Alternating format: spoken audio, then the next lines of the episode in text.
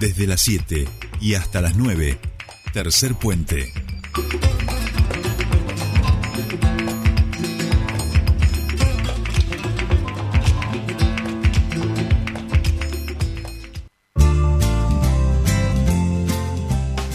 Continuamos con más tercer puente, 8 de la mañana en punto, en este momento 8 de la mañana eh, y a hablar con nuestra entrevistada. Les decíamos que eh, están impulsando en la provincia una medida que aquí ya en la ciudad de Neuquén rige, pero no así en otras localidades. Muchos dicen, bueno, eh, hablamos del alcohol cero. Aquí en, en, cualquier control uno tiene que dar alcohol cero. Eh, ahora cruza Centenario y ya es otra la medida. Bueno, esto está tratando de que no sea así en toda la provincia. Desde Bien Argentino, junto a Estrellas Amarillas, están impulsando este proyecto para que se empiece a aplicar en toda la provincia. Nosotros estamos en comunicación con la presidenta de Bien Argentino y quien está a cargo además del Observatorio Vial aquí en la Municipalidad de Neuquén. Hablamos de Sandra Torres. ¿Cómo estás? Bienvenida a Tercer Puente. Jordi y Sole te saludan. ¿Qué tal? Buenos días, chicos. Buenos días, Jordi. Jordi, perdón. Buenos días. Este, ¿Cómo está toda la audiencia? Gracias por llamarme. Buen no, día, no, gracias por, por atendernos, Sandra. Y decíamos, esto es algo que mm, comenzaron a militar, digamos, junto a Fabiana Marillán para que comience a aplicarse en toda la provincia. Sí, sí, esto viene, eh, digamos, en consonancia con las actividades que primero que Naciones Unidas se ha fijado en su agenda 2030, -huh. eh, dentro de lo que es la temática de la seguridad vial, nuestro enviado especial de Naciones Unidas, Jean Todt, ha establecido esto desde, en realidad desde que, mm, por lo menos a mí, que estuve presente en Estocolmo cuando se firmó lo, los últimos este, acuerdos entre todos los países del mundo y entre ellos una de las premisas principales que son el causal de muerte no solamente acá en la Argentina sino en varios países del mundo que tiene que ver con el tema del alcohol y la conducción ¿eh? porque uh -huh. aclarémosle a la audiencia de que no es una ordenanza que dice no tomes alcohol no no tomes alcohol si vas a conducir Uh -huh. Hay gente que cree que nosotros estamos impulsando este proyecto de, de no tomar alcohol, inclusive este, a nivel nacional, el director ejecutivo de la agencia, más el ministro de Transporte Alexis Guerrera, vienen ya fuertemente impulsándolo, se presentó en diputados, uh -huh. eh, nosotros el 20 de mayo estuvimos todas las organizaciones, nos recibió Sergio Baza, conjuntamente con el ministro de Transporte, eh, para, digamos, apoyar todo este proyecto y que ya tiene entrada en diputados y eh, tiene bastante, tiene despacho favorable y entendemos que es inminente que salga la modificación, digamos, una ley de tolerancia cero, pero que va, esto va a venir a modificar la ley 24449, que es con la que nos regimos en el resto de la provincia hoy, como bien decías vos, Sol, con respecto a que Neuquén Capital únicamente es la que tiene alcohol cero, ¿no?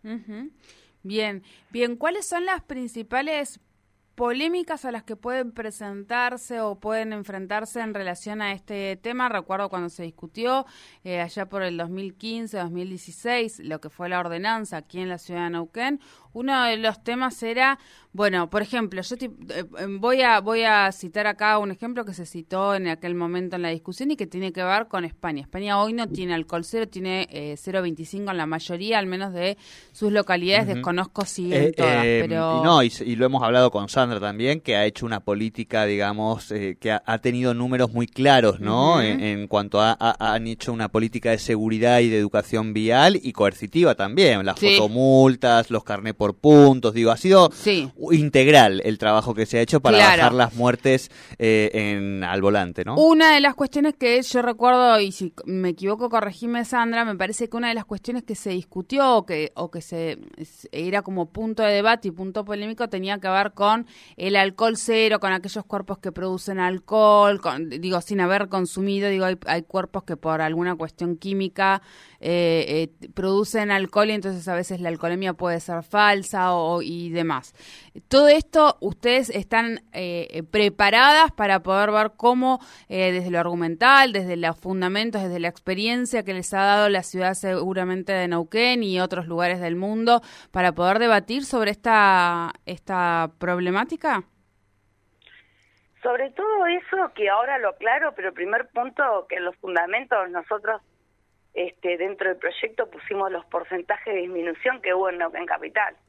Si bien se, eh, eh, se puso en vigencia en agosto del, 10, del 2016, agosto-septiembre, eh, recordemos que se sancionó en junio del 2016, este, aumentó exponencialmente, obviamente. O sea, toda la gente que eh, este, estaba acostumbrado, tenía menos de 0,50, no se había enterado, digamos que se disparó casi dos, dos o tres veces más. Después de ahí empezó el descenso.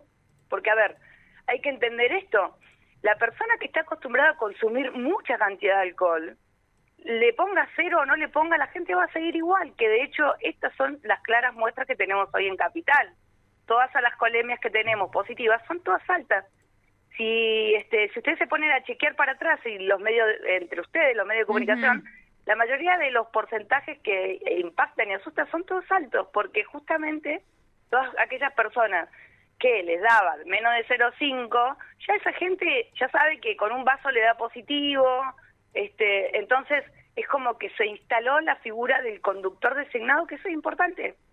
Porque eso en Neuquén, cuando nosotros impulsamos este proyecto, y como es en todos lados, la primera causa de muerte entre los jóvenes de 17 a 25 a 29 años tiene que ver con la presencia del alcohol.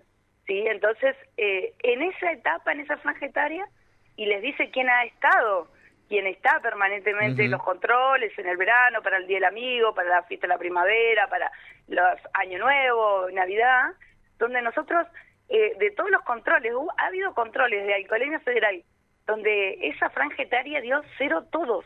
O sea, de, hacer 50, 60 alcoholemia en, la edad de esos chicos y decir todos cero, pero ¿por qué? Porque ellos instalaron entre sus amigos el, el digamos, el conductor designado, ¿no? Entonces, este, creemos que primero tenemos las, las, estadísticas que, los porcentajes de estadística de disminución. ¿Sí? De, les doy un dato nomás. En el año 2006, eh, en Neuquén, provincia, le superaba, hubo 126 muertos ese año. Sin embargo, hoy nosotros vemos con todas las políticas públicas, no vamos a dejar de, de reconocer que más allá de todo lo que nosotros trabajamos, se logró, no solamente acá, en todos lados, de que la seguridad vial, la educación vial se instale como una eh, política pública, por lo tanto el Estado provincial, nacional y municipal han tomado cartas en el asunto y eso también ha ayudado mucho a que baje la mortalidad. Pero, por ejemplo, en el pre-pandemia nosotros tuvimos, este, no superamos, o sea, 72 muertos hubieron. ¿Se entiende? O sea, todo esto, todo lo que sea en pos de, salvar vidas, siempre tiene su efecto positivo. Y si me permitís, Sol, te, contesto lo que dijiste con respecto a los organismos. Todos los organismos actúan de diferente manera.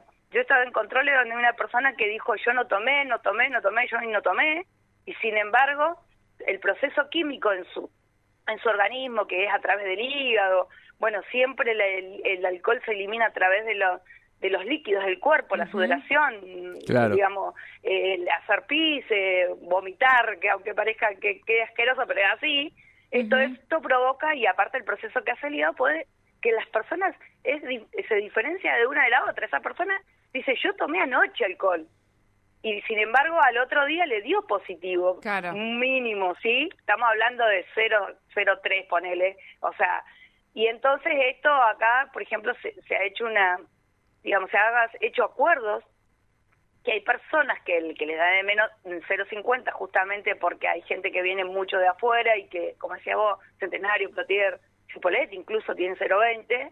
Eh, Vos decís, bueno, eh, las, las personas no saben, pero se le da un alternativo por ahí si la gente eh, es muy mínimo, ¿no? Se le da la opción de que pueda venir alguien y que esto no está escrito en ningún lado, no es obligatorio, no es ley, no, sí, ¿se entiende? Sí, sí, es en el uso, en el uso y costumbre de decir, bueno, ciertas consideraciones, los grises.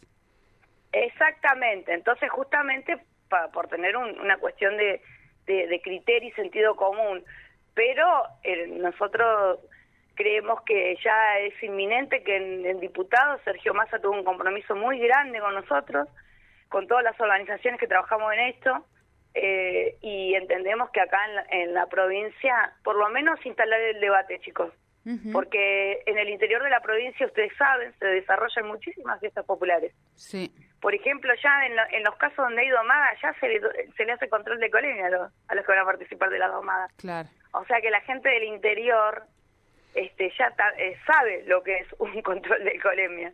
Pero además hay mucho consumo.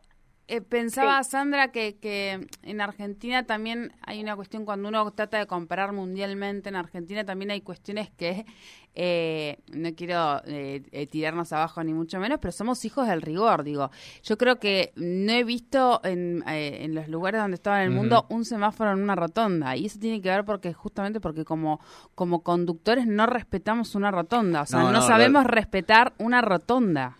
Lo de las rotondas es, es, increíble. Sí, sí, sí. Un semáforo en una rotonda. Yo pensé, Dios, ¿saben por qué no tenemos? Porque nosotros mismos nos autoboicoteamos. Nos, o sea, entonces la única manera que, que, funcionamos es con rigor. Digo, bueno, es decir. no, exactamente. Sí, no, y cuando nos hacen las cosas, ¿no? Porque también es cierto eh, que, mm, por ejemplo, eh, el no avance de las obras, Sandra, de la Ruta 22 durante estos últimos cuatro o cinco años, tanto del lado de Río Negro como de Arroyito y demás ha dejado también muchísimos accidentes fatales, digamos, ¿no? Ese mm. no tener eh, las obras terminadas o como corresponden, a veces también lamentamos víctimas fatales por ese tema. Totalmente de acuerdo con vos, ¿no? Nosotros no dejamos de, de, hacer la crítica de que también hace falta este, eh, que las rutas estén en condiciones, que estén demarcadas, señalizadas.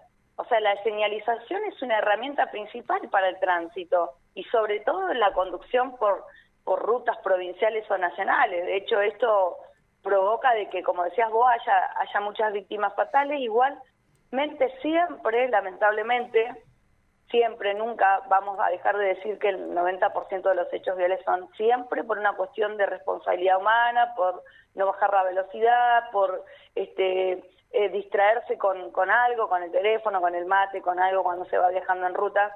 Y creo que también, este, por eso es como, por lo mismo que ustedes estaban planteando recién, a mí me, me, también me ha tocado viajar de diferentes países e, increíblemente vos decís eh, lo que es eh, una cuestión cultural, ¿no? De estar siempre eh, sometido bajo la coerción porque si no, no se funciona y, no es así. Y como ver estas obras que ustedes dicen que no las ves en ninguna parte del mundo, ¿no? Yo recuerdo haber ido a Madrid y quedarme asombrada en Rotonda, donde eh, el orden para las prioridades y, un respeto absoluto, y decir, bueno, ojalá pasara esto en Argentina.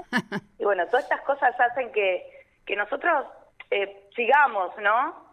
Sigamos trabajando, en, en, en, apostando siempre a los niños, a los jóvenes, que son donde estamos, donde nuestra columna vertebral es la educación bueno, vos solo lo sabés, fuiste parte, pero seguís siendo parte, todos los que fueron bien neuquinos son bien argentinos hoy, yo por decimos lo mismo, son socios fundadores que nos dejaron este su huella y, bueno, y creo que eso eso va marcando también todo ese trabajo que se fue haciendo eh, y que y que hemos logrado, ¿no? Yo no no siempre me preguntan si no me canso, si no me enojo con todo lo que pasa y yo digo no, porque tenemos la convicción de que la única herramienta que tenemos hoy, más allá de la normativa, porque pueden salir todas las normativas necesarias, pero si no hay una educación, si no hay una concientización y un cambio de paradigma en la cultura vial, tampoco vamos a lograr nada, ¿no? Así es.